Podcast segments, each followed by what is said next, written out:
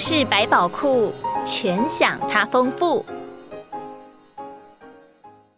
兔老先生的感恩节晚餐。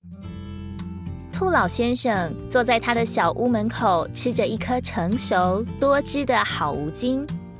这天的一大早，他便从他小屋前的那条棕色的小径出发，悠哉悠哉的去到农夫杜耶的玉米田。在玉米田里，他看到了两三条农夫杜耶遗漏的肥美红色的玉米。他把玉米放入他的袋子里。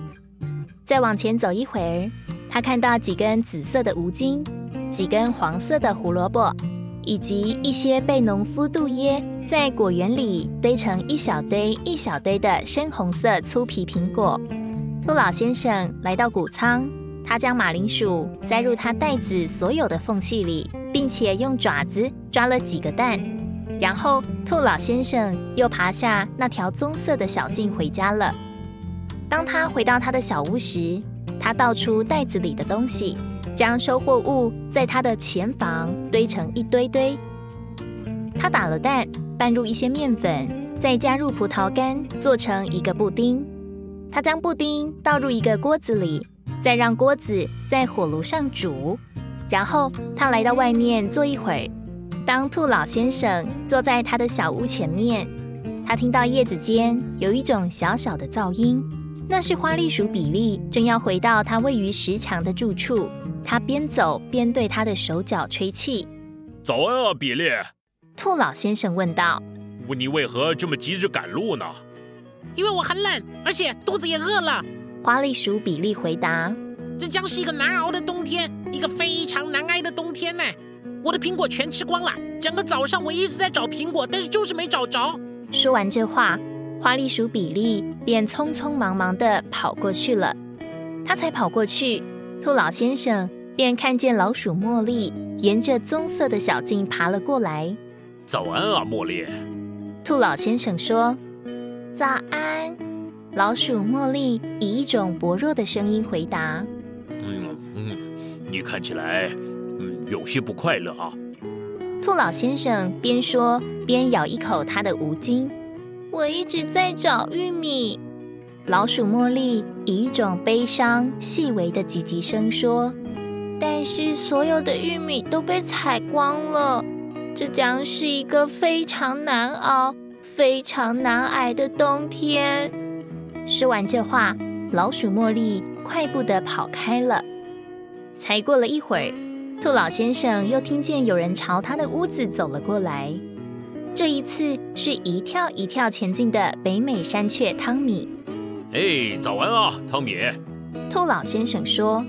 但是北美山雀汤米正为某件事情烦恼着，他只是不断的吱喳叫，不断的咒骂，因为他很冷，而且找不到一块面包屑、一粒浆果或任何可以吃的东西。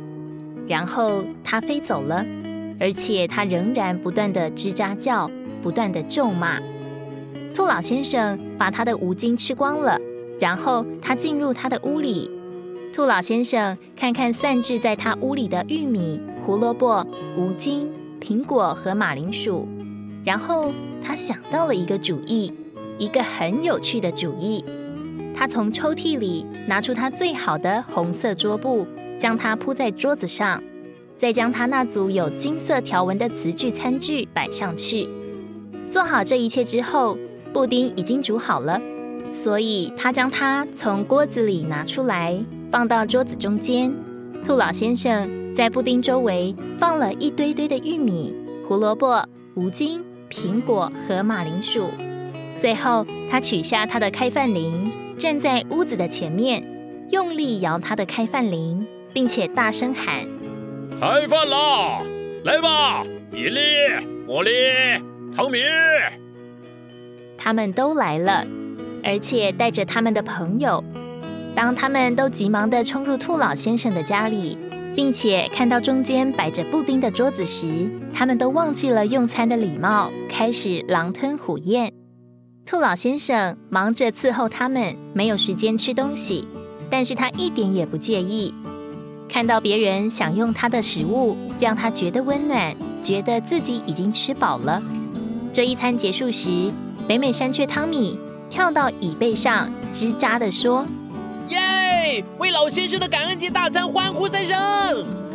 他们都吱吱喳喳的发出欢呼声。兔老先生十分惊讶，原来他请他的朋友享用了一顿感恩节大餐，却不知道那一天的确是感恩节。路加福音六章三十八节：你们要给人，就必有给你们的；用十足的良器，连摇带按，上尖下流的倒在你们怀里，因为你们用什么良器量给人，也必用什么良器量给你们。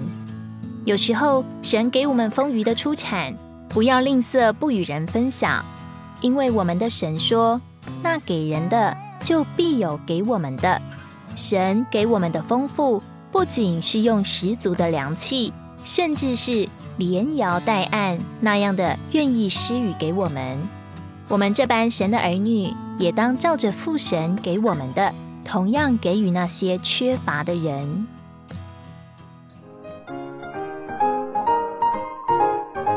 是百宝库，谢谢你的收听。如果你喜欢我们的故事，别忘了给我们的影片点赞。并将影片分享给身边的人哦。愿神祝福一切寻求他的人。